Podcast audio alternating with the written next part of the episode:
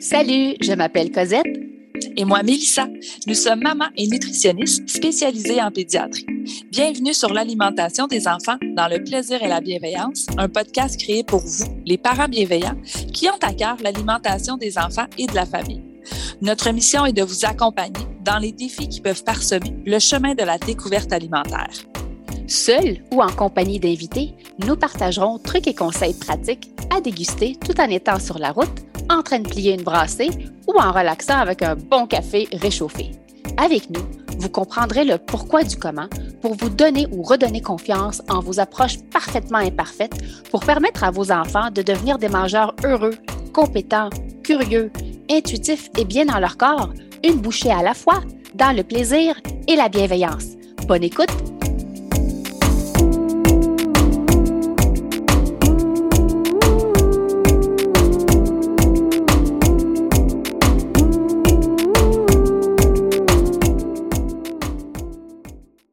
Salut les parents bienveillants et bienvenue au podcast L'alimentation des enfants dans le plaisir et la bienveillance. Vous avez l'option de nous entendre sur votre plateforme d'écoute préférée et même de nous voir sur la chaîne YouTube Nutritionniste en pédiatrie.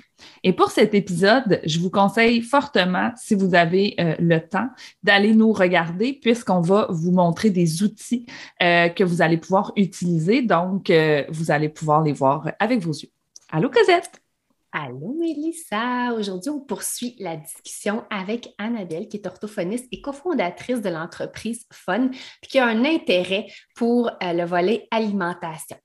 Parmi les questions qui revenaient souvent, euh, en tout cas à nous les nutritionnistes, euh, que ce soit des questions adressées parfois à nous, parfois aux orthophonistes, parfois aux ergots, le choix des biberons et sus hmm. était assez fréquent, euh, autant sur le choix que les techniques pour le sevrage, euh, comment s'y prendre pour, y mhm. arriver, mais aussi sur le choix des verres à privilégier chez les enfants, euh, chez qui on veut soit sevrer le sein, sevrer le biberon. Donc, comment, comment faire pour y arriver?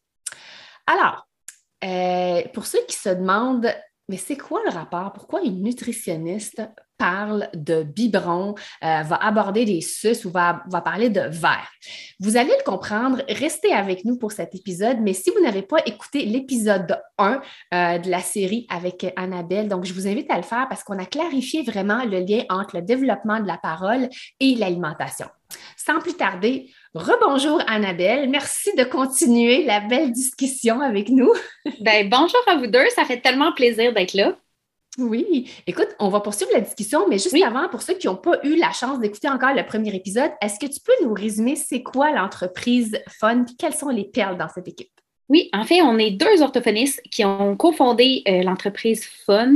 Euh, c'est une plateforme interactive euh, en ligne qui a vraiment comme mission de informer, outiller les parents euh, pour qu'ils puissent mieux comprendre puis prendre en charge eux-mêmes le développement du langage, de la communication puis de la parole de leurs enfants à travers divers services. Donc, on a des formations en ligne, euh, qui sont préenregistrées. C'est vraiment des formations qui sont faciles, accessibles pour le parent, qui peut faire toujours du confort de leur maison. Puis on a aussi des ateliers qui vont se développer à travers le temps, qui vont vraiment adresser divers sujets qui intéressent les parents. Donc, euh, plus vous nous donnez euh, de la rétroaction puis ce que vous voulez, plus on va faire dans ce sens-là euh, avec l'entreprise. Super.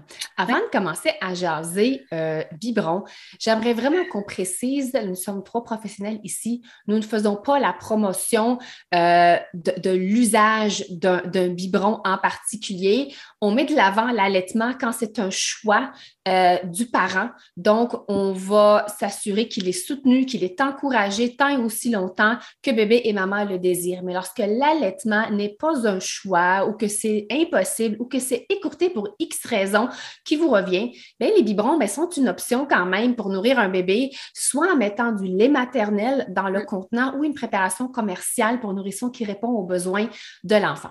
Donc, le balado, c'est vraiment tout simplement une source d'information pour les parents qui veulent en savoir plus sur comment les choisir, quelles sont les recommandations, surtout en lien avec leur sevrage. Donc, euh, voilà. Euh, puis, on va juste préciser que les conseils qui sont donnés aujourd'hui, ils ne peuvent en aucun cas se substituer aux recommandations euh, personnalisées que vous aurez reçues par votre médecin, par votre orthophoniste, par votre nutritionniste, par votre ergothérapeute. Donc, quand c'est des conseils personnalisés pour votre situation, c'est les professionnels qui suivent votre enfant. leurs conseils doivent primer sur tout ce que vous allez entendre sur le podcast aujourd'hui. Donc, c'est vraiment de l'information qu'on vous remet aujourd'hui. Exactement. Alors, si on, entre dans le vif du sujet, euh, Annabelle, première question, euh, comment est-ce qu'on fait pour choisir un biberon ou euh, une tétine? En fait, le, biberon et la tétine qui vient avec, bien entendu. C'est super intéressant comme question, ça revient tellement souvent. en fait, ce qu'on va voir plus en orthophonie en 0 puis 12 mois, on peut choisir ce qui convient à votre enfant. Ça va vraiment dépendre de ce que vous voulez, ce que votre enfant recherche. Chaque enfant va avoir sa personnalité et ses préférences. Puis on le dit souvent, le fameux essai-erreur. On, on, en essaie mm-hmm. quelques-unes. On va beaucoup aller voir au niveau des lèvres, si les lèvres vont bien se refermer sur le biberon, s'il n'y aura pas d'écoulement, si euh, l'enfant va être capable de, au niveau du débit de la tétine, de voir qu'il n'y en a pas trop dans la bouche en même temps. Parce que ce qu'on veut, c'est que le réflexe de succion soit bien coordonné avec quand il va avaler la gorgée, si on peut simplifier ça. Donc, il faut qu'il soit capable de suctionner, d'avoir un petit peu de lait dans sa bouche, puis de coordonner en avalant après sans s'étouffer. Si ça va bien, le biberon convient. Euh, truc de parents, là, je dis tout le temps, on ne change pas une situation s'il n'y a pas de problème. Fait qu'on ne changera pas de biberon juste pour changer de biberon parce qu'un est supposément mieux que l'autre. Euh, il y a beaucoup d'offres, beaucoup d'options différentes. Ce qu'il faut savoir, c'est que il n'y aura pas d'impact au niveau de la parole si le biberon est utilisé seulement dans le temps où on s'alimente. Donc, c'est plus au niveau des sus puis de d'autres composantes qu'on va aller voir. Mais au niveau de la succion, on veut juste que l'enfant, euh, vous pourrez répondre plus précisément en nutri, mais on veut que l'enfant s'alimente, qu'il soit satisfait, qu'il soit plein, puis que ça réponde à ses besoins. Si l'enfant se met à travailler trop fort pour manger, puis que là, il se désintéresse, ben là, il faut trouver d'autres solutions. Puis après, je pense que c'est c'est comme parents aussi, on a chacun notre conscience de produits qui sont dans le biberon, le, le, la composante. Euh, donc, d'y aller avec nos valeurs, ce qu'on veut, ce en quoi on croit. Euh, puis d'y aller avec ça. Mais c'est important aussi de considérer que l'enfant grandit dans le temps et il faut faire grandir la tétine et la modifier pour que ça suive la forme de la bouche. Donc ça, c'est, je pense, ma seule considération comme orthophoniste que je donnerais aux parents. Euh, c'est votre enfant grandit, puis il faut grandir avec lui. Tout à fait. Donc, les biberons devraient évoluer, c'est ça, avec bébé aussi, là? Oui, exactement. Donc, c'est assez simple, c'est succinct. Comment choisir un biberon en autant qu'on évolue, aussi dans, le format, dans la grosseur, pour s'assurer que donc ça répond aux critères que tu viens de nous nommer. Exactement. Là, une fois qu'on approche l'âge euh, du sevrage, à quel âge? Parce que ça, c'est tout un sujet. Ben hein. Sur les réseaux sociaux, c'est un sujet chaud. Ça, ça... À quel âge on peut commencer le hmm. sevrage du biberon et on peut étirer ça jusqu'à quel âge? Tu sais, comme un deadline que là, là ça suffit, c'est assez. Il faut trouver un autre contenant pour nourrir, pour nourrir l'enfant. Il y a vraiment plusieurs, c'est vraiment une bonne question, puis effectivement, ça vient très souvent, mais il y a plusieurs facettes ou composantes à considérer là-dedans. Puis pourquoi justement un podcast orthophoniste alimentation, c'est au niveau de la nutrition, à quel âge un enfant a assez de, nourriture avec son déjeuner, dîner, souper puis ses collations pour subvenir à ses besoins. Je je dis pas de couper le lait, c'est à, quel moment on peut dire, OK, là, les biberons puis le lait qu'on lui donne, c'est plus nécessaire. Donc, est-ce que vous avez un âge? Euh, à quel âge vous dites à vos familles, là, c'est plus, euh, en fait, ça ne représente pas la majorité de son apport pour aller chercher euh, l'énergie dont il a besoin. on va commencer au début, c'est 20% À l'âge de six mois, là, manger représente, les éléments complémentaires vont représenter à peu près 20% Puis arriver vers l'âge de neuf mois, c'est à peu près 50-50. C'est des chiffres théoriques, OK? Ça varie d'un bébé, mais ça, nous donne une idée. Puis plus on approche 12 mois, là, aller jusqu'à 24, on est plus dans le 70 l'alimentation, puis 30 le lait. Fait que plus on approche le 1 an, un an et demi, là, là c'est vraiment, l'apport en lait diminue. Puis est-ce que le lait peut être pris avec les repas? Oui. Ou collation? Donc, c'est ça. Puis c'est super bien ce que tu dis, puis ça me sonne des cloches parce qu'on hum, va mettre justement de disponible sur euh, notre Instagram puis notre Facebook un petit visuel parce que comme parent, euh, c'est tout le temps pratique d'avoir ça euh, sous la main. Mais hum, vers six mois, on va en discuter après, là, on commence l'introduction au verre ou au verre à paille. Puis à 12 mois, on recommande généralement d'essayer de sevrer le biberon. Puis une raison super simple à ça, c'est que quand votre enfant commence à manger à six mois, il va passer de ce qu'on appelle une déglutition non mature, donc plus une succion. Si vous le savez, là, quand vous mettez le biberon dans la bouche ou le sein dans la bouche de votre enfant, c'est un petit mouvement de succion qu'il va faire avec sa langue pour aller se nourrir.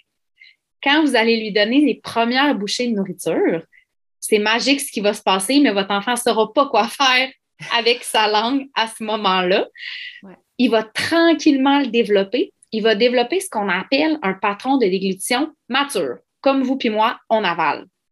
Les mouvements avec sa langue, les muscles qui vont être impliqués, comment il va bouger sa bouche, puis coordonner. C'est vraiment une espèce de danse, hein, l'alimentation dans la bouche, puis comment tout ça va se coordonner. Il va devenir plus efficace. Puis, comme tu disais, Cosette, Cosette ça va devenir plus facile pour lui de s'alimenter, puis ça va être plus efficace. Il y a plus de nourriture qui va se ramasser dans sa bédaine après.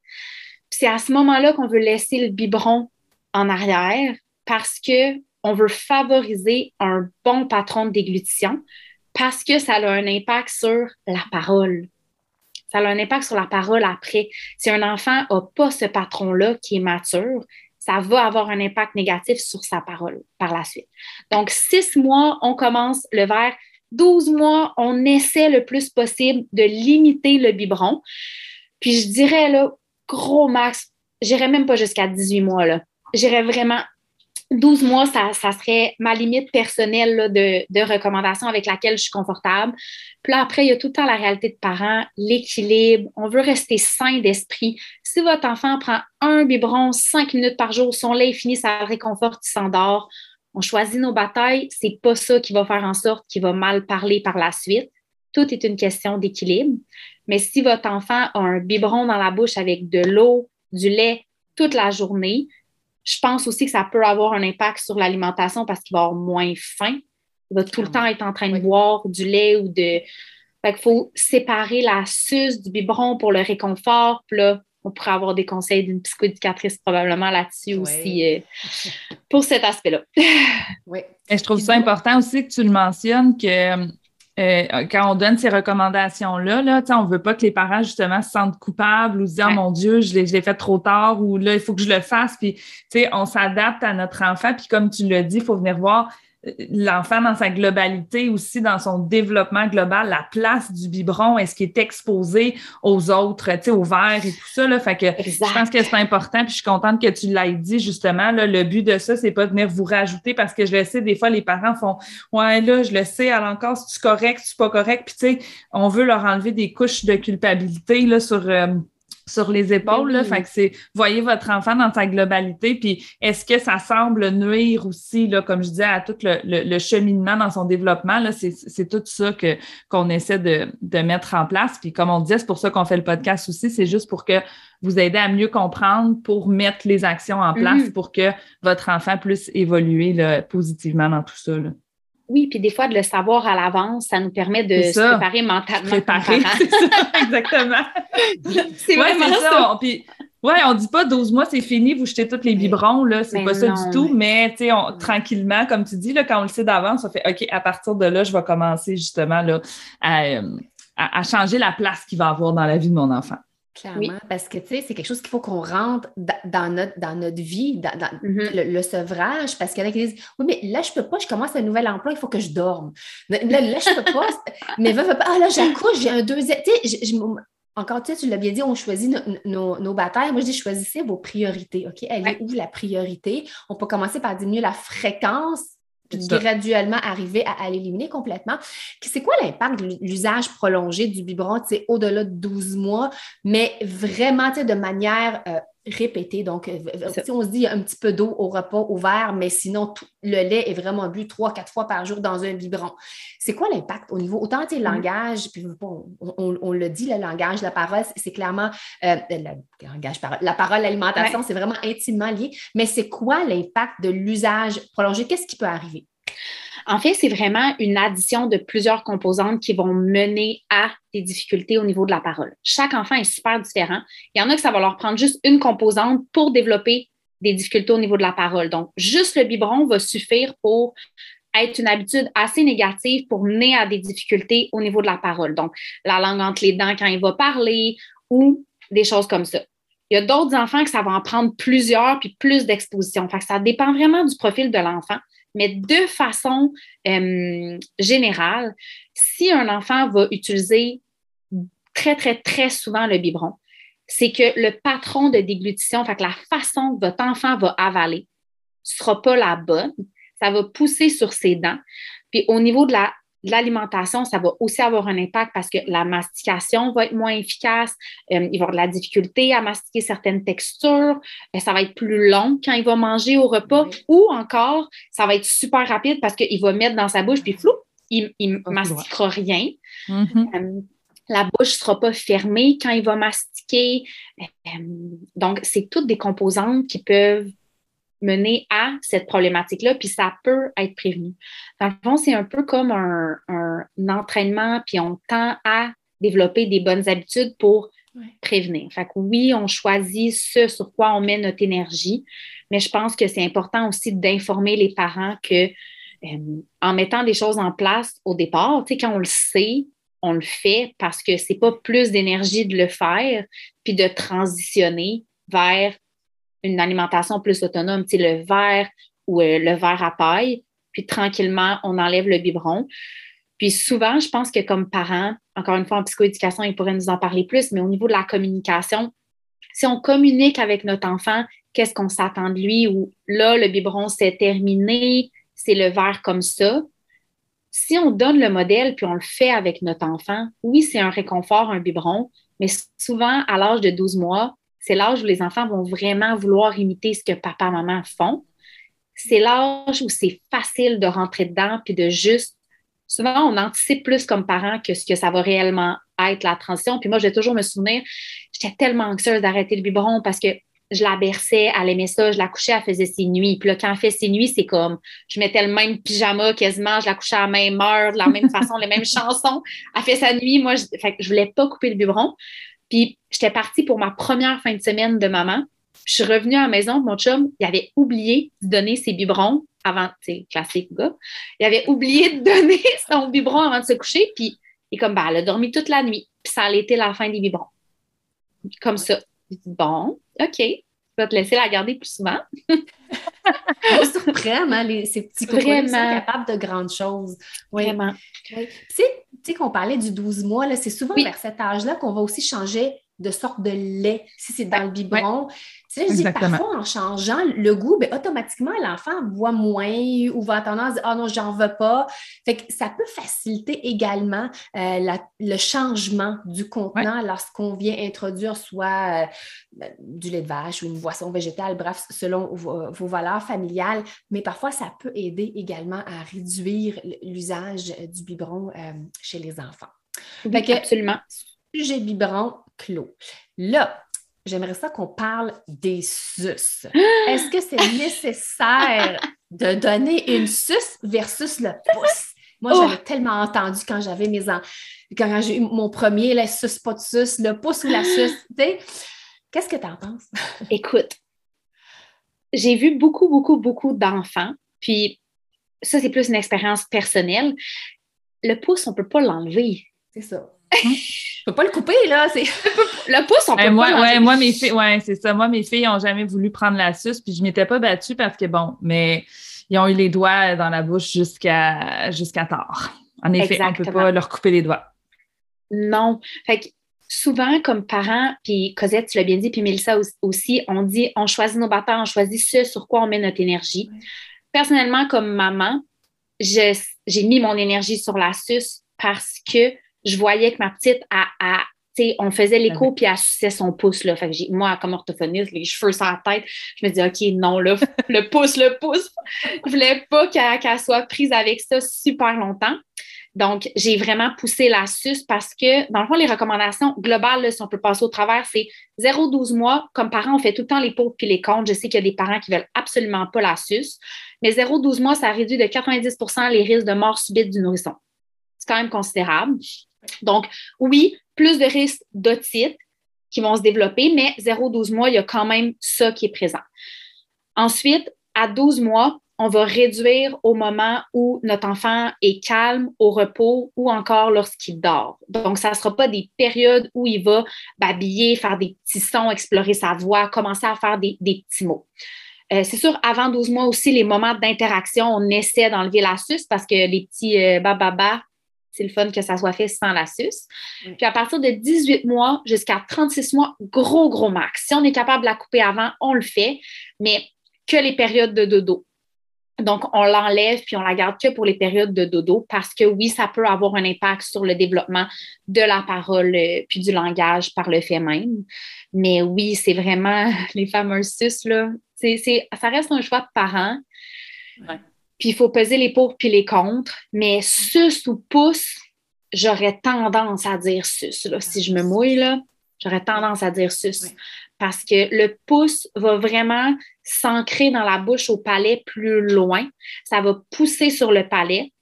Puis les suces au niveau des otites aussi, le pouce, les doigts sont un peu partout, ça s'en va dans la bouche, ça pousse au palais, ça pousse sur les dents. Les bactéries, c'est comme la totale avec le pouce. Oui. C'est pas tous les bébés qui vont accepter la suce, mais, mais S'ils peuvent aller chercher un petit peu de réconfort, les enfants, via ça, fait qu'on va préciser plus la suce que le pouce. Non, puis clairement aussi, ouais, puis clairement, euh, tu sais, parce que là, moi, je me reviens encore là dix ans en arrière, puis, euh, tu sais, nous, euh, c'est ça, là, il était tout petit, puis il pleurait uniquement quand il avait faim, donc, tu sais, c'était, ils s'en vont au sein, puis après ça, c'était terminé, mais reste qu'à un moment donné, je veux pas, moi, puis là, je fais le geste, là, j'en ai une qui se mettait les deux doigts comme ça, puis l'autre, c'était les deux doigts comme ça quand ils, mais ils ont eu un besoin à un moment donné d'avoir ça, fait qu'à ce moment-là, moi, tu sais, je me disais, ben, ils sont rendus, je sais pas, je sais même plus à quel âge, il faudrait que je regarde les vidéos, là, mais j'aurais pu à ce moment-là, peut-être, là, profiter de ces moments-là. Je vais essayer. Là, je pense que la suce pourrait fonctionner parce que c'est l'avantage, en effet, c'est que la suce, après ça, euh, je peux, je peux l'enlever. Les doigts, là, après ça, c'était extrêmement difficile. de Dire pas tes doigts dans la bouche, mais pas tes doigts dans ta bouche. Nous, c'était associé avec le coussin, la doudou, mais si on enlevait le coussin, là, déjà, ça l'aidait. Fait que tranquillement, c'est comme ça que la transition s'est faite, mais c'est sûr que ça s'est étiré plus longtemps. Mais on l'a bien dit, là, tu sais, je veux dire, aujourd'hui, bon, ils sont grandes, euh, en effet, puis moi, en plus, c'était des jumelles, là. Fait que j'ai choisi mes priorités, puis là, rendu là, ça, ça en était, puis ça en était pas une. Puis aujourd'hui, tu sais, on a fait. Euh, ah, puis ils ont survécu, tu sais. Ah, exactement, là c'est tout le temps ça qu'il faut se dire comme euh, parent. oui, oui, exactement. non, c'est ça, exactement. Là. Puis, tu sais, je veux dire, même là, on parlait euh, tout ce qui est palais et tout ça. Oui, on, a été après ça consulté. On le savait de toute façon qu'il y aurait des chances qu'on se ramasse là. Fait qu'on a été chercher les outils au moment où on en a eu euh, besoin. Mais tout ça pour dire que qui est intéressant dans ce que tu dis, justement, c'est de comprendre que ça peut devenir un choix, mais en effet, en étant mieux informé comme parent, des fois, ça va nous permettre, OK, oui, je vois que là, ça pourrait être intéressant parce qu'ils finissent par se le mettre le doigt dans la bouche. Fait que finalement, peut-être que la suce, mm-hmm. fait que là, ça peut nous faire euh, revoir un petit peu euh, nos, valeurs ou nos, priorités, justement. J'avais souvent entendu ça, justement, de Ah, oh, mon enfant ne prend pas la suce ou Ah, oh, c'est difficile. Puis il existe quand même beaucoup de ressources aussi qui sont disponibles, tant euh, au niveau des consultantes en lactation que des infirmières qui sont spécialisées là-dedans, parce qu'il faut comprendre que le réflexe de succion est, inné chez l'enfant. Puis, il y a plein de façons de le faire. Puis moi, j'avais eu, là, pour les gens qui sont sur YouTube puis qui regardent, j'avais eu vraiment un bon conseil pour aller déclencher ce réflexe-là de succion, c'était d'aller taponner la suce sur les joues de coco au début, puis de mettre du lait, soit d'allaitement, soit du lait de formule en fonction de ce que vous utilisez. Donc, on, on allait chatouiller la joue, ça crée le réflexe, puis même si vous allaitez, ça va aller engendrer ce réflexe-là de l'enfant, OK, il va commencer à suctionner, puis là, il va prendre la suce. Puis c'est d'être patient aussi comme parent. Tout ce qu'on va mettre en place, que ce soit au niveau du développement du langage, de l'alimentation ou même des habitudes qu'on va prendre, ça ne se fait pas du jour au lendemain. Donc, des fois, il y a des parents qui disent Ah, mon enfant ne prend pas le biberon, mon enfant ne prend pas la suce, puis ils l'ont essayé deux fois. Comme si je dis que je vais m'entraîner pour un marathon, mais je vais courir deux fois. mes chances d'y arriver sont nulles. C'est vrai. C'est un peu le même principe. Ouais. Oui. Si on s'en va dans, dans l'allée des sus, là, il y en a pour tous les goûts, pour Hmm. tous les choix. Toutes les couleurs. Des, des, ouais, t'as-tu des, des critères de Ouais. comment on, on les choisit puis quoi éviter? En fait, il y a vraiment plusieurs types de sus, puis là, chaque marque a son, son euh, marketing, puis que c'est les meilleurs sus du monde, puis tout ça. C'est sûr que le facteur numéro un va toujours rester le temps d'utilisation de la suce. Euh, plus on réduit le temps, moins il va avoir d'impact au niveau de la dentition, donc du développement des dents, puis de toutes les structures du visage de votre enfant.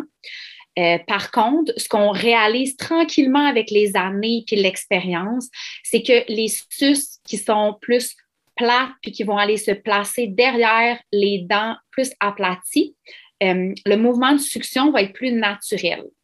Donc, ça va plus ressembler à un patron de succion comme si l'enfant était au sein, versus il y a certaines où- qui vont être euh, plus euh, rondes puis longues, euh, puis ça va comme la langue va s'englober autour de la suce, puis ça va vraiment tirer fort sur les dents. Puis ça va avoir tendance à faire avancer les dents du haut puis du bas, puis à créer une ouverture buccale ronde, donc vraiment un trou. Entre 0 puis 12 mois, là, inquiétez-vous pas avec ça. C'est vraiment pas ça la priorité. On survit comme parents, on met en place, on trouve nos points de repère, mais c'est plus les enfants vers un an et demi jusqu'à trois ans qui ont l'usage répété de la suce. Là, ça va commencer à faire bouger les dents. Puis, euh, c'est quand même un facteur à considérer comme parent parce que la suce peut vous coûter 10 000 de broche plus tard. Ouais. Donc, on veut quand même le considérer parce qu'on le sait que, que même au niveau de la parole, ça va avoir un impact. Parce que si les dents ne sont pas placées à la bonne place, il y a certains sons qui vont être plus difficiles pour l'enfant de produire.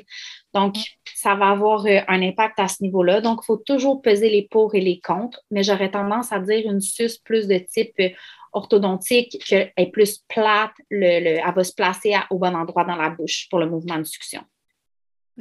Fait à quel âge le sevrage de la suce? Tu dis à partir de. 0-6 mois illimité. Quand l'enfant le veut, ça répond vraiment aux besoins naturels de l'enfant. 6-12 mois, dans les moments d'interaction, on diminue, on enlève. Ouais. 12-18 mois au moment de repos uniquement. 18 mois, 3 ans, quand l'enfant fait vraiment dodo. Si possible, on sèvre. Puis là, on pourrait avoir une amie psychoéducatrice qui nous explique comment faire ça parce que je suis encore là-dedans, on choisit nos batailles. Moi, la mienne, elle va avoir deux ans, puis elle l'a au dodo, jamais dans le jour. Puis elle comprend, puis ne pas négliger à quel point votre enfant comprend quand vous lui expliquez. Parce que moi, des fois, elle a ces petites émotions qui remontent, puis elle dit sus, puis elle dit sus dodo. Elle, elle sait Ouais. qu'elle fait dodo, ça suce. Puis elle trouve d'autres façons, on lui a enseigné. tu sais, Elle a le droit de vouloir sa suce, puis c'est correct. Mais c'est ça. Quand elle parle, c'est difficile de parler. Tu sais, mettez votre doigt dans votre bouche puis essayez de me parler. Ouais, c'est ça. Ça Ouais. se peut qu'on qu'on- on- qu'on se comprenne pas. Tout à fait. Fait que Oui. biberon réglé, sus réglé, un, un- un dernier volet dans les, dans les outils qu'on utilise, euh, surtout en alimentation. Le choix des verres à introduire. Donc là, là, les filles, en tant que nutritionnistes, on en parle, on sensibilise les familles euh, parce qu'on introduit les verres, tu l'as dit au début, en même temps que le début de la découverte des aliments. Donc, c'est vers six mois. Euh, puis on peut débuter l'apprentissage des contenants autres que le biberon, vraiment à partir de l'âge de 6 mois, donc que ce soit des verres ouverts, que ce soit un verre Verre à avec paille. une paille. Mais dans l'optique de soutenir également le développement de la parole des enfants en même temps, Ouais. c'est quoi les conseils euh, des orthophonistes en lien avec le choix des verres? Parce qu'encore une fois, comme les sus, comme les tétines de biberon, c'est pas le choix qui manque hein, dans, les boutiques, puis lorsqu'on s'en va en, en pharmacie. Euh, donc, c'est quoi les recommandations? Si on parle, mettons, euh, verre vert versus verre avec une paille, qu'est-ce qu'on surveille? Qu'est-ce que c'est quoi les critères? Sans nommer de marque nécessairement, mais c'est quoi les critères? En fait, ce qu'on veut vraiment comprendre, c'est que quand l'enfant, comme on a dit tantôt, quand l'enfant va commencer à manger, on veut qu'il passe d'un réflexe de succion à un patron, une façon d'avaler comme ses parents, comme vous et moi. Oui. Donc, les verres qui vont le plus favoriser ce bon patron-là, façon d'avaler-là, c'est le verre ouvert d'abord. Puis là, après, vous allez pouvoir exactement, Cosette, le petit verre ouvert comme ça. Puis c'est normal que votre enfant, au début, ça soit difficile. C'est un apprentissage. Puis comme orthophoniste, le meilleur conseil ou stratégie que je pourrais vous donner, c'est de ne jamais hésiter à donner le modèle à votre enfant, à expliquer, à démontrer. À cet âge-là, c'est le moment où votre enfant va commencer à imiter les gestes, imiter ce que les gens font autour. Donc, de vraiment prendre le verre, de lui montrer comment le faire, puis après de le laisser explorer à sa façon, puis de répéter. Souvent, c'est des stratégies qu'on va donner. Répéter, donner le modèle, utiliser un visuel, mettez-vous face à votre enfant. C'est la même chose pour l'apprentissage du verre, c'est un copie-coller. Donc, le verre ouvert, c'est vraiment l'idéal pour tout. Puis comme c'est toi qui m'en as parlé de, des ça, là, c'est, c'est sûr, je le fais pour bébé 2. c'est pour ceux qui ne voient pas, ce que je tiens, c'est un petit contenant de médicaments, donc que ce soit, mettons, Tylenol, Réactine. Ça vient toujours avec une espèce de petit, contenant. Il est tout petit. C'est vraiment l'ouverture, elle est petite. Si vous regardez la, circonférence, c'est vraiment petit. Euh, c'est pas plus gros que le c'est un petit shooter. Mais ce que j'aime, c'est que c'est malléable. je suis capable de réduire l'ouverture pour faire en sorte que l'eau qui va couler ou le liquide que je mets dedans, mais qu'il n'y en a pas partout. Parce que quand on prend des. Là, tu me corrigeras, Annabelle. Si on prend des gros verres, euh, que l'ouverture, elle est beaucoup plus grosse, moi, je compare ça à une chaudière. tu vois, mettons ce cercle-là versus celui-là. Tu sais, un enfant qui a ça dans la bouche, c'est comme si nous, on boit dans une chaudière. Oui. C'est un petit peu la même chose. Le débit, c'est toute tout, l'avalanche d'eau qu'on va recevoir. C'est beaucoup plus difficile à gérer en bouche. D'où l'important, choisir, aller vers les marques que, vous aimez, que vous connaissez, mais quelque chose qu'on est capable, je pense, de réduire l'ouverture, puis qu'il n'y a pas beaucoup de liquide, on n'a pas besoin d'un verre de, 8 onces chez l'enfant. Tu sais, petit contenant, facilement malléable, puis que l'enfant peut prendre avec les mains aussi, parce qu'ils vont vouloir participer euh, dans l'autonomie, dans l'autonomie, de participer et de faire comme nous. Moi, je tiens mon verre tout seul, euh, mon conjoint ne me le tient pas, tu sais. Pas rendu longtemps. mais... ils vont vouloir le tenir et l'approcher, euh, l'approcher à leur bouche. Fait que moi, c'est comme les, outils qu'on utilise. Puis je pense que tu utilises aussi, euh, Annabelle, les verres ouverts euh, Absolument. chez les cocos. Mais oui, pour avoir un petit débit d'eau parce que ça leur permet de faire l'apprentissage au niveau de où ils vont aller placer leur langue, comment ils vont réagir. Tu sais, c'est un apprentissage. Il faut qu'ils développent ce réflexe-là de coordonner, en fait, en, dans le fond, il faut qu'on arrête de respirer quand on avale. Donc, de coordonner la respiration avec la façon d'avaler. S'il y a trop d'eau qui arrive en même temps, ça ne donne pas de chance à l'enfant. Dans le fond, c'est comme quand on va dans la piscine puis on prend un bon bouillon. Là. C'est le même principe. On ne veut pas faire vivre ça à notre enfant. Donc, une petite gorgée pour juste que son cerveau développe le réflexe de contrôler la gorgée d'eau d'arrêter la respiration pour synchroniser avec quand ils vont avaler. Puis tranquillement, ils vont être de plus en plus autonomes, puis ils vont être en mesure de le faire euh, d'eux-mêmes. Parce qu'on ne le réalise pas comme adulte, tant hein, que tout ça se fait euh, aujourd'hui. On a appris à avaler puis tout ça, mais tu l'as dit, là, moi, parce que c'est des exercices qu'on a refait avec mes filles quand on est allé en orthophonie euh, dernièrement. Là, ils, ils plaçaient l'eau, puis il fallait qu'elle garde justement pour renforcer. Euh, puis quand l'orthophoniste nous l'expliquait, je me disais, hey, c'est vrai, j'y pense pas, mais c'est vrai là, que tu sais, tout ça se fait pas parce que si ça, quand on est en train de l'apprendre, ben l'eau va, va s'en aller, puis je m'étouffe un peu, puis mais à force de se pratiquer, c'est là que l'enfant devient meilleur dans, dans toutes ces toute sa mastication, toute sa déglutition. Là. Absolument. Tout à fait. Verre avec la paille. Oui. Les, moi, en fait, les deux verres que je recommande ou que je conseille, c'est d'abord le verre ouvert parce que comme parents, on met notre énergie sur une chose à la fois. Donc, on commence avec le verre ouvert. Une fois que ça va bien, on va introduire le verre à paille. Pourquoi le verre à puis pas n'importe quelle paille, pas n'importe quelle longueur de paille. On va vraiment vouloir, on va en parler, je pense, après, de commencer avec une paille qui est plus longue. C'est plus facile à apprendre de cette façon-là. Puis on va terminer avec une paille qui est courte parce que c'est celle qui va amener l'enfant à avaler de la bonne façon. Donc, placer vraiment la paille sur le bout de la langue pour euh, avaler d'une façon la plus optimale possible. Puis, euh, dans le fond, le verre à paille, pourquoi? C'est que ça va aller chercher au niveau des muscles. Puis encore une fois, c'est optionnel parce que vous pouvez avoir juste le verre ouvert, puis c'est vraiment suffisant. Mais comme parent, un verre à paille fermé, je m'imagine dans l'auto avec ma. Exactement. je m'imagine dans l'auto à pas vouloir ramasser les dégâts puis ces choses-là. Ou, tu sais, des fois, moi, je lui donne des smoothies ou des trucs comme ça dans des petits verres fermés, là, un peu comme ceux que tu avais euh, tantôt, les petits verres. Euh, Exactement. Ça, c'est son verre à smoothie. Elle le voit, là, puis elle crie smoothie. Oui. ça évite les dégâts dans la mesure du possible, puisque là, maintenant, elle comprend qu'elle peut les ouvrir. Fait plus ou moins. Ben oui. C'est beau, ça. Mais le verre à paille, ça va nous donner ça. Tu sais, au moins, l'eau dans l'auto, dans les déplacements, ou quand on est au parc ou dans des activités, c'est plus facile de cette façon-là. Ça va contrôler le liquide. Puis ça va aussi faire en sorte que c'est la façon qui respecte la bonne façon d'avaler. Donc, c'est vraiment le verre ouvert ou le verre à paille. Ça permet à l'enfant de développer une bonne façon d'avaler. Euh, c'est mes deux recommandations. Souvent, avec l'ergothérapeute, c'est ce qu'elle m'expliquait, puis tu, pourras euh, confirmer également, c'est ça vient aussi travailler la. Tu sais, qu'on fait un duck face quand on boit à la paille, là, tu sais, oui. on, fait ça. Mais ça vient aussi travailler les muscles ici qui sont impliqués dans la mastication. Donc, quand on boit, on travaille également, on muscle les travails impliqués dans la mastication, mais dans le langage également. Fait qu'on fait, tu sais, c'est pas juste pour le plaisir, achetez-vous des verres à paille, mais il y a comme un objectif aussi euh, pour soutenir le développement de, de, la parole. Puis, euh, ce que j'aime, moi, c'est celle que je recommande souvent parce qu'elle est accessible, on, le trouve partout, ce verre-là. Je sais pas si vous le voyez à l'écran, mais il y a comme une valve ici. C'est que parfois, quand c'est trop difficile d'avoir, mais moi, je viens et je la coupe au niveau où, ce qu'on voit ici, la, la, valve anti-dégâts. ça fait un peu plus de dégâts, mais ça raccourcit. Tu quand tu dis on commence paille, puis ensuite on réduit. Euh, puis je le dirige, tu sais, voyez-vous, ici on peut le fermer. Moi, je le présente aux enfants de ce côté-là parce qu'elle est encore plus courte de ce côté-là que de ce côté-là. Fait que je le ah. présente de ce côté, puis je coupe, il ne reste pas grand-chose vraiment. Là, ça fait. Je pense que ça fait le travail. Puis c'est vraiment anti-dégâts, puis il y a comme un poids en dessous qui fait que bon, la paille, elle est où ce qui est liquide. Ça aussi, c'est un bon choix. Il y a une paille, puis cela. Fait qu'allez-y selon le budget, selon ce que vous trouvez. Mais le pourquoi, on a insisté paille, verre ouvert. Il y, a comme une raison en arrière de ça, autant au niveau de l'alimentation qu'au niveau de, la parole.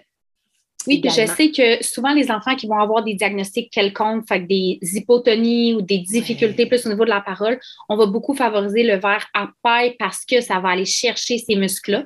Un enfant qui se développe de façon normale ou typique, on peut y aller avec un peu n'importe, les verres ouverts. On n'a pas besoin d'aller chercher une force de plus, juste en allant en alimentation puis en parole. Donc, si votre enfant parle et mange, c'est suffisant. Oui, travaille assez. Oui. Qu'est-ce que tu penses de ce genre de verre avec une valve? Tu sais, il y a différentes marques qui en font. La Cosette, elle monte un verre 360, là. ça s'appelle tout peu importe la marque, là, ça s'appelle des verres 360. Tu sais, je veux dire, il y a comme une espèce de valve Plastique plastique, c'est des gros verres, on s'entend-tu qu'il faut les remplir là, au complet, ces verres-là, pour être capable de boire.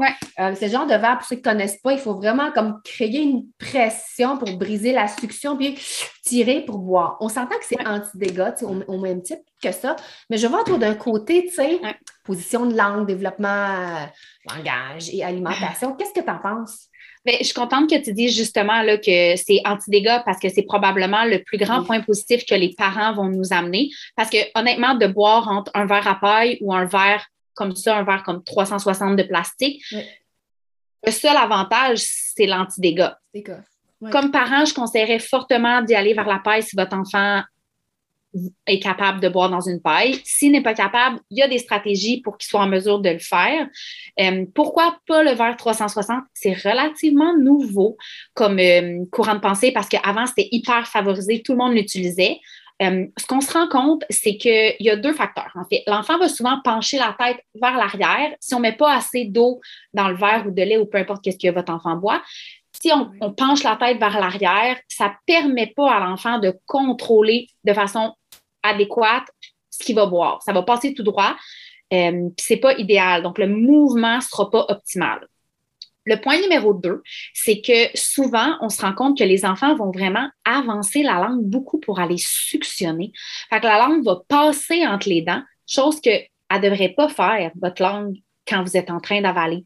Donc, la langue ne devrait jamais dépasser les dents, puis ça va pousser sur les dents de cette façon-là.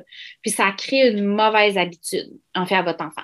Encore une fois, je mets un bémol là-dessus, dans le sens où euh, si vous allez une fois au zoo ou au parc avec des amis, puis là, vous avez un verre qui traîne dans le fond, puis vous ramassez celui-là, puis c'est vraiment pas grave. C'est si votre enfant boit tous ces breuvages à l'heure des repas, des collations, dans l'auto. Euh, il écoute la télé, il joue, il a le verre à côté, puis il boit tout le temps là-dedans. C'est une addition de plusieurs facteurs ou plusieurs habitudes qui vont faire en sorte que votre enfant peut développer un patron de déglutition atypique qu'on appelle, puis c'est là que ça devient un problème. Donc, on n'a pas besoin de jeter toutes les verres 360 à la maison. Non, pas besoin. non, c'est ça. C'est rare qu'on a un seul verre. Tu sais, moi, j'en oui, avais trois, quatre. je veux dire, tu peux avoir, mettons, lui parce que tu l'as peut-être déjà à la maison. Sans cadeau. On te l'a offert. Ben Souvent, on les reçoit en cadeau. mais que toi, tu peux compléter, mettons, avec un verre comme ça, puis un verre comme ça. Puis encore une fois, on choisit nos priorités, où, où ce qu'on est, puis lequel est propre, bien évidemment. Est-ce que tu mettrais le verre à bec? Dans la même catégorie euh, que celui-là? 360. Il y, a peu d'études, je bégais, il y a peu d'études qui, démontrent, euh, il y a peu d'études qui sont sorties sur le fameux verre que tu viens de me montrer là, avec le silicone en 360. Les verres à bec, par contre, il y a plus d'études qui sont sorties, puis j'aurais vraiment tendance à les déconseiller. À les déconseiller parce que c'est pas un bon patron d'églutition que ça favorise. Par contre, si votre enfant l'utilise à la garderie quand c'est l'heure du dîner, allez pas crier sur les éducatrices ou leur dire comme non, non, non, on n'utilise pas ça avec mon enfant. C'est une addition qui va faire en sorte. Puis ce que, ce que les nouvelles études démontrent, c'est que votre enfant est capable de savoir la différence entre OK, là, je mange, il faut que j'avale de la bonne façon, puis j'ai un verre à bec, je vais faire un mouvement de succion qui est différent. Puis s'il y a ce mouvement de succion-là une fois par jour en utilisant le verre à bec, ça ne causera pas de problème, à part s'il y a un autre diagnostic ou s'il y a une problématique sous-jacente à ça. Donc, c'est vraiment du cas par cas rendu là. J'aurais tendance à vous dire, si vous voulez mettre les chances de votre côté, allez-y avec le verre ouvert ou le verre à paille. Après, on y va en fonction de ce qu'on vit dans notre quotidien, c'est qu'il y a tellement différents verres qui sont offerts. Mais comme parents, quand on le sait, que notre enfant, ce qu'on veut, c'est qu'il n'y ait pas de dégâts, qu'il n'y a pas de dégâts avec le verre à paille. Donc, c'est ça. Moi, ça serait mon option. En fait, ils ont, été créés pour nous. Moi, c'est ce que je dis, le verre, mettons 360, verre à bec, ça a été créé vraiment pour le parent. Parce que ouais, c'est ça. tout anti-dégâts. Mais si on a le même facteur anti-dégâts avec une paille, ben, mais pourquoi pas aller euh, joindre le til à, Directement. oui, puis vers 18 euh, mois, l'enfant peut boire quand même dans une bouteille d'eau normale aussi. Là. Oui. Et, euh, une bouteille d'eau normale, c'est anti-dégâts. Fait qu'il y a vraiment cette période-là de comme 12-18 mois où notre enfant, ben, 16-18 mois, puis même avant, moi, la mienne, à 13 mois, elle buvait dans les petites bouteilles d'eau anti-dégâts comme un adulte, elle voulait faire comme nous. Ouais. Donc, euh, c'est ça, d'y aller avec les intérêts de notre enfant, puis d'essayer justement le verre à bec à, limiter, là, si possible. C'est possible. tu sais, pas, les enfants, tu sais, ils ont comme de l'intérêt à avoir des choses qui choisissent. Tu sais, l'autonomie, j'ai décidé de mon verre, j'ai les choisi. Tu sais, des fois, les amener avec nous puis choisir leur verre avec une paille, tu sais, à l'effigie d'un personnage qu'ils aiment particulièrement. Ça peut les accompagner dans le sevrage. Mettons qu'un enfant, il est vraiment, vraiment, il aime beaucoup, beaucoup son verre à bec ou le verre 360, c'est plus difficile. Puis on peut aller un peu dans le côté ludique, tu sais, dans le plaisir. Là, tout passe par le plaisir. Hein. C'est le fun, c'est sûr que je vais l'essayer. Puis si j'ai décidé de mon verre en plus, ben, c'est encore mieux. Hein? J'avais lu un truc, moi, que j'ai utilisé personnellement personnellement qui fonctionne à merveille. Euh, la mienne, c'est les licornes en ce moment. Je me traîne un paquet de collants de licornes. Fait que là, ah, ben quand on ne veut pas telle chose, il y a un, collant qui s'en va là-dessus à l'épicerie ou sur la pointe de lait. C'est du lait de licorne. Puis là, tout passe de cette façon-là. Donc, les verres, une crise parce qu'elle ne veut pas ce verre-là, on ne sait pas pourquoi. Parfait, c'est un verre de licorne. Puis ça passe. bien. Ah, oh, absolument. Le temps que ça euh, passe, pourquoi pas? Ah, ben, ben oui, oui. Ah, si ça me coûte 2 de collant de licorne, eh oui. c'est vraiment. Euh, on va juste faire une petite parenthèse chez les bébés euh, qui ont eu des freins de langue. Euh, donc, soit qui ont eu une intervention ou pas d'intervention, ou les enfants qui ont un développement atypique. quels sont les défis au niveau soit de la prise du biberon, de son sevrage ou de l'apprentissage ouvert. Est-ce que tu vois des difficultés chez ces enfants-là avec frein de langue ou pas et enfants avec développement euh, atypique? En fait, il y a plusieurs types de freins de langue, puis on pourrait en parler vraiment longtemps.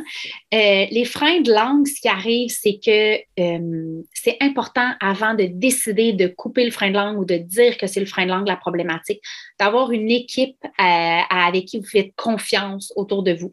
Donc, une consultante en lactation, il y a des infirmières, il y a des gens vraiment qui se spécialisent là-dedans parce que euh, pour que le frein de langue ait réellement un impact sur l'allaitement, l'alimentation, la parole ou la façon d'avaler de votre enfant, c'est certains types spécifiques de freins de langue, puis leur restriction est différente. Donc, il y a différents niveaux, grades de freins restrictifs, puis il y a différents types de freins aussi. Il y a en dessous de la langue, il y a des freins postérieurs, donc qui est le muscle en arrière, il y a des freins de lèvres. Donc, il faut vraiment aller voir c'est quel type de frein, c'est quoi les difficultés que vous vivez, puis c'est quoi l'impact qu'on cherche à aller quel impact on veut avoir. Est-ce que c'est une meilleure prise du sein? Est-ce que c'est une meilleure prise du biberon? Est-ce que c'est l'alimentation? L'enfant a de la difficulté à bouger la langue dans sa bouche? Euh, mais pour ma part, au niveau de la parole, pour qu'un frein de langue soit restrictif au point où il y a un impact au niveau de la parole, c'est faut que votre enfant ne soit pas en mesure de bouger sa langue jusqu'à ses petites bosses derrière ses dents. Donc, euh, quand il va dire un T, par exemple, là, vous allez tous dire T en même temps que moi, là. quand vous allez dire T, si votre enfant n'est pas en mesure de monter sa langue là dans sa bouche, euh, là, le frein de langue va être restrictif au point où on va avoir de la difficulté euh, à parler. Puis là, il y a plusieurs autres professionnels qui. C'est comme une addition de, plein de facteurs. C'est pour ça que je recommande vraiment de vous équiper de gens autour de vous avant de prendre cette décision-là. Super. J'espère que c'était clair. ah oui, c'est très clair. Donc, si on résume, ouais. biberon, ça c'était simple, dans le choix de la titine. Oui, on essaie d'arrêter à 12 mois si on est capable, transitionner vers autre chose. Ensuite, on a eu la fameuse SUS. Oui. 0-12 mois, on essaie vraiment de, tu sais, il n'y a pas de limite, ça réduit. On fait en fait le pour puis le contre comme parents. Euh, mm-hmm. autour de six mois, on ralentit pour favoriser l'exploration du babillage puis des interactions. À 12 mois jusqu'à 18 mois, on garde ça le plus possible dans les moments calmes ou de repos ou de dodo. Puis de 18 à 36 mois au gros maximum. Si on est capable de le faire avant, on le fait avant. Euh, on ne s'alarme pas si c'est à trois ans, mais c'est juste qu'on le garde pour les périodes de dodo parce que quand votre enfant parle puis communique avec une suce dans la bouche, c'est difficile. Puis il y a plus de risques de faire des otites, que les dents bougent. Il y a différents facteurs là, qui vont venir en compte aussi là-dedans. Puis le dernier point, c'était les verres. Euh, verre ouvert, c'est vraiment mon préféré. Verre ouvert ou verre à paille pour le besoin des parents, des dégâts, parce que sinon on devient fou. Puis en plus, c'est les, les, deux contents dans lesquels nous, en tant qu'adultes, on boit. En tout cas, moi, je n'ai pas de verre avec chez moi, là, pour moi. Mais, tu sais, un... oh non! mais tu sais, un verre ouvert ou un, un petit drink avec une paille, fait que ça reste que, tu sais, on, l'apprend. Ben oui, parce que socialement, c'est des choses qu'on utilise. Absolument. Puis truc de parents là, au repas, parce qu'on ne veut tout pas ramasser les dégâts. Mais à l'âge de 6-12 mois, les enfants adorent nous imiter. Puis moi, ce que j'avais acheté, c'est les petites saucières là, en métal. Oui. Pour, euh, je mettais de l'eau ou du lait là-dedans. Oui. Puis j'en mettais juste un petit peu dans son verre à la fois. Puis là, dans le prochain podcast, on va en parler, mais on, travaillait l'utilisation des gestes. Fait que je lui demandais encore, pour la commencer, puis elle renversait elle-même dans son petit verre. Fait qu'au moins, à chaque fois, elle renversait, il y avait un demi-once qui tombait à terre. C'était moins le dégât était moins gros. Exact, parce que c'est sûr que si vous donnez un gros verre ou un pichet d'eau, votre enfant, les habiletés ne sont pas là, puis là, on stanne. Mais oui, c'était vraiment, euh, on travaillait les gestes de cette façon-là. Oui. Annabelle, merci, merci encore pour tous tes conseils, ta disponibilité, ta vulgarisation. Moi, j'adore. écoute, on aurait pu étirer ça plus longtemps que ça, mais il faut que ce soit accessible aux parents ben euh, dans nos occupations quotidiennes. Alors, si les, les parents euh, aimeraient te consulter, on va mettre vraiment euh, toutes les informations dans la description du balado, sur, donc autant pour ta plateforme Instagram que sur votre site web Fun, toi et ta collègue Gabrielle. Alors, merci encore d'être là, puis on va continuer la discussion dans un prochain épisode. Ben, merci à vous. Alors euh, voilà, j'espère que vous avez aimé cet épisode et si c'est le cas, abonnez-vous à notre balado. Si le cœur vous en dit, vous pouvez nous laisser une note ou un commentaire écrit, car c'est comme ça qu'on peut faire connaître ce podcast à d'autres parents, futurs parents qui gravitent autour de la parentalité en général. Vous pouvez aussi nous écrire en tout temps si vous avez des questions ou des inquiétudes en lien avec l'alimentation de vos enfants. Ce podcast, on l'a créé pour vous et on souhaite du plus profond de notre cœur de maman et de nutritionniste qu'il puisse répondre à vos besoins là, maintenant. En plus, tous les épisodes sont également disponibles sur nos chaînes YouTube, donc si vous préférez nous voir parler ou simplement lire les sous-titres, ben, sachez que c'est possible. Merci tellement d'être là. On a déjà hâte au prochain épisode pour continuer de connecter avec vous et de jaser alimentation des enfants dans le plaisir et la bienveillance. Bye Mélissa. Bye Cosette.